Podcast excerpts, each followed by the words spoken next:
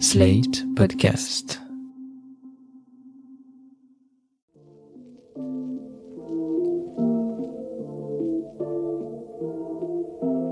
Salut et bienvenue dans New Deal, le podcast Slate IFRI TTSO qui décortique l'actualité américaine en compagnie de Laurence Nardon, responsable du programme USA à l'IFRI. Bonjour Laurence. Bonjour Romain.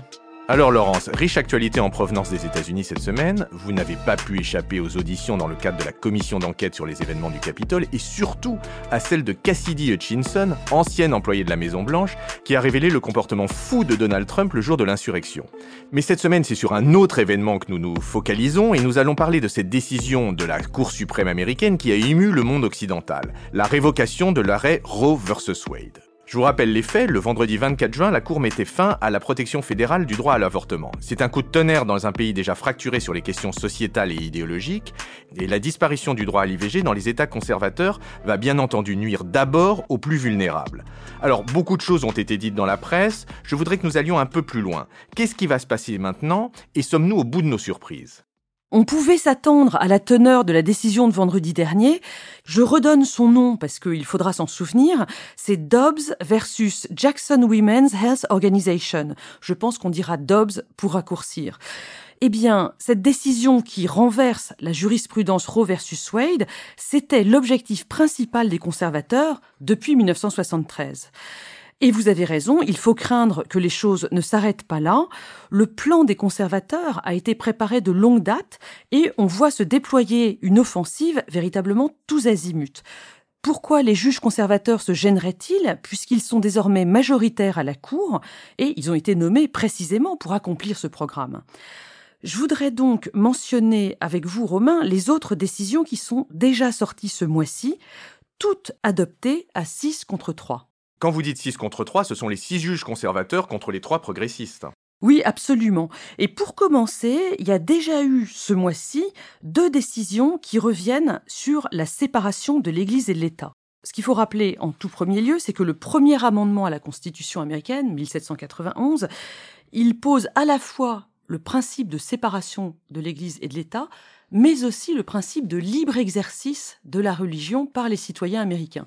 Et c'est l'équilibre entre ces deux principes qui est bouleversé par ces décisions.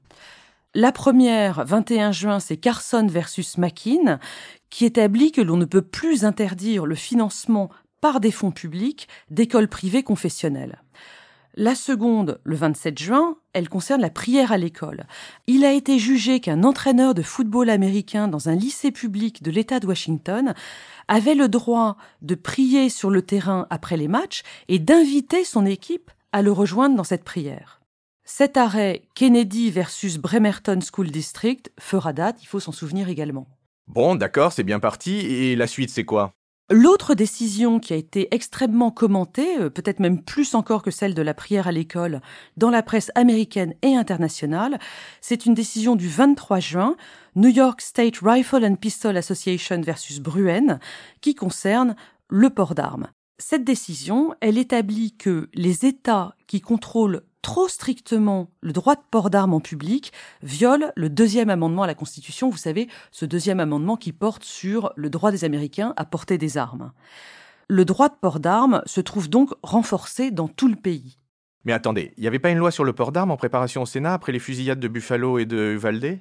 Mais si, ce qui est ironique, c'est qu'une loi pour un meilleur contrôle vient juste d'être votée dans les deux chambres et signée vendredi dernier par le président. Une première depuis les lois de 1994.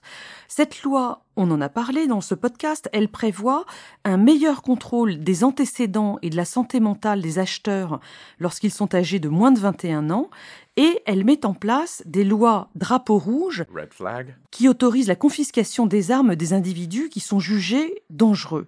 Donc on voit qu'il y a des évolutions divergentes dans le pays et c'est vraiment dommage de voir que ce succès législatif est effacé, ou en tout cas euh, est dans l'ombre de la décision de la Cour du 23 juin. Et alors sur cette volée de décision de la Cour, qu'est-ce qui reste d'important? On attend maintenant, parmi d'autres décisions, une qui devrait porter sur le droit de l'État fédéral à réguler les émissions de CO2 des industries américaines. Et si on en juge par notre expérience récente, euh, on peut s'attendre au pire, c'est un droit à polluer sans limite? Ça pourrait être le cas, en effet, sans doute sur la base de la séparation entre droit fédéral et droit des États. Mais attention, le, pire n'est jamais sûr. Et là, il y a un point qu'il faut soulever qui est important, c'est que les six juges conservateurs sont catholiques. Alors, je vous les cite rapidement, Clarence Thomas, John Roberts, Samuel Alito, Brett Kavanaugh, Amy Coney Barrett et même Neil Gorsuch, le dernier, qui a été élevé dans la religion catholique, même s'il est devenu épiscopalien depuis. Si je ne m'abuse, si on parle des catholiques, il y a aussi la progressiste Sonia Sotomayor à rajouter à cet effectif. Oui, tout à fait. Or, ce qu'il faut savoir, c'est que la théologie catholique actuelle est très protectrice de l'environnement, avec notamment la notion de responsabilité de l'humanité par rapport au monde qui nous entoure. Je vous renvoie, Romain, à l'encyclique Laudato Si de 2015. Relié en pleine peau chez moi. Par opposition, il faut savoir que chez les protestants les plus radicaux, les fondamentalistes et les évangéliques, la protection de l'environnement n'est pas du tout une priorité parce que il y a l'idée que la richesse est un signe d'élection divine et que donc le profit des entreprises doit toujours l'emporter sur la conservation de la nature. Cette position-là, elle n'est pas du tout euh, la même chez les protestants qu'on appelle mainstream, c'est-à-dire les protestants euh, modérés. Donc, sur cette décision, on va voir ce qui se passe, on sera fixé dans les semaines qui viennent. En attendant d'être fixé, Laurence, est-ce qu'on pourrait revenir plus précisément aux questions de mœurs? Et en particulier, est-ce qu'on peut craindre d'autres décisions dans les mois à venir de la part de la Cour? Oui, parce que au-delà du retour sur la garantie fédérale du droit à l'IVG, on pourrait voir d'autres droits remis en question. Le raisonnement juridique qui a été employé par les juges les plus conservateurs de la Cour, c'est que l'État fédéral ne doit garantir que ce qui est expressément inscrit dans la Constitution, c'est-à-dire pas grand-chose, ou, à défaut, ce qui est profondément enraciné dans l'histoire et les traditions de la nation. Ce sont les termes employés notamment par Samuel Alito. Et c'est le juge Clarence Thomas, qui est le doyen de la Cour et l'un des plus radicaux, qui a dit ces derniers jours qu'il pensait qu'il fallait remettre en cause d'autres jurisprudences. Alors je vous en cite trois, les principales. Griswold versus Connecticut de 1965, qui autorise les couples mariés à utiliser la contraception. Donc ce serait une remise en cause de la contraception.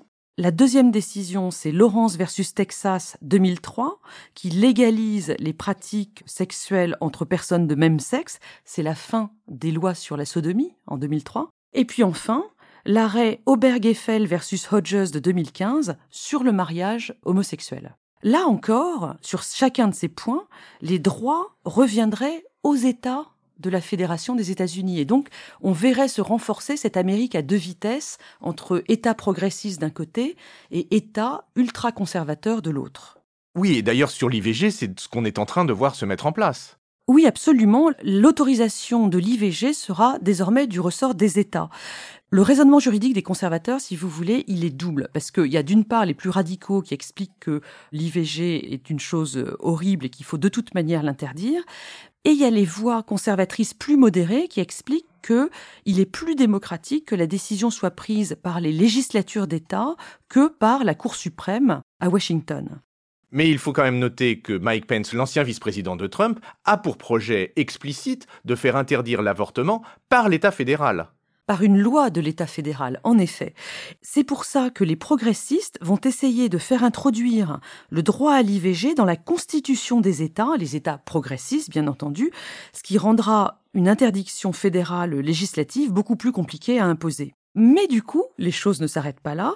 On voit des comités anti-avortement appeler à une interdiction fédérale par un amendement à la Constitution fédérale cette fois-ci. Bon, la ratification serait très difficile, voire impossible. On en est là pour l'instant, mais en attendant, les groupes conservateurs veulent interdire aux femmes candidates à l'avortement de traverser les frontières pour aller dans un autre État où l'avortement est autorisé. Ils souhaitent aussi interdire la pilule du lendemain. Bon, enfin, le dossier n'est pas du tout clos. Non, le dossier n'est pas clos, Laurence, et on frémit du glissement qu'il annonce sur les libertés de chacun. Et il faut rappeler à cet égard que toutes ces positions ultra-conservatrices des juges ne sont soutenues que par une minorité dans l'opinion américaine. Tout ceci est profondément antidémocratique. Absolument, Romain, mais le propre des idéologues, c'est de vouloir faire le bien des gens malgré eux, et s'il y a des conséquences politiques, eh bien, ça ne les préoccupe pas plus que ça. Oui, enfin c'est normal qu'ils soient pas préoccupés des conséquences politiques puisqu'ils sont juges inamovibles. Mais quand même, quel pourrait être le coût politique de ces décisions de la Cour pour les républicains et je pense évidemment aux élections de novembre? A priori, il ne devrait pas y avoir beaucoup de conséquences dans le résultat de l'élection de novembre parce que Biden reste très impopulaire.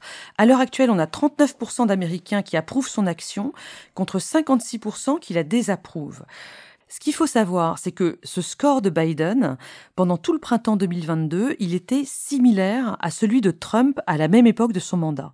Mais que depuis juin, les chiffres se sont croisés et que désormais, le taux d'approbation de Biden est devenu pire que celui de Trump à la même époque de son mandat. Et qu'est-ce qui explique ça, Laurence? Eh bien, c'est l'inflation qui est aujourd'hui le sujet numéro un pour les électeurs, un sujet gravissime pour l'administration Biden. Donc, pas d'impact ou peu d'impact pour la décision IVG versus l'inflation? Ça reste à voir parce qu'un élément que connaissent tous les sondeurs est que les électeurs aiment le statu quo. Par exemple, la loi Obamacare, qui était très peu populaire lorsqu'elle a été votée euh, sous Obama en 2009, eh bien, elle est devenue populaire par la suite. Trump n'a pas pu la modifier. Or, le renversement de Roe versus Wade, c'est un énorme bouleversement et c'est pas sûr que l'opinion soit très favorable. Et puis surtout, les républicains vont sans doute apparaître comme très extrémistes avec les lois d'interdiction sévères qu'ils vont mettre en place dans les États conservateurs, des lois interdisant l'IVG même en cas de viol ou d'inceste. C'est pourquoi un certain nombre d'observateurs de la vie politique américaine disent que, bon, si la Chambre des représentants basculera très certainement côté républicain, le Sénat pourrait peut-être rester démocrate. On verra. Eh bien, c'est sur cette note de très profonde inquiétude pour l'avenir des États-Unis que se conclut cette saison Laurence. Nous nous retrouvons tout cet été au rythme de un épisode par mois, et bien entendu à la rentrée, en bonne forme, et je l'espère avec des raisons d'y croire. D'ici là, très bon été Laurence, très bon été chers auditeurs, et à la rentrée. Rendez-vous avec nos hors-séries, Romain, et très bon été à vous. New Deal chaque semaine sur Slate, TTSO, Lifree et sur vos plateformes de podcast préférées.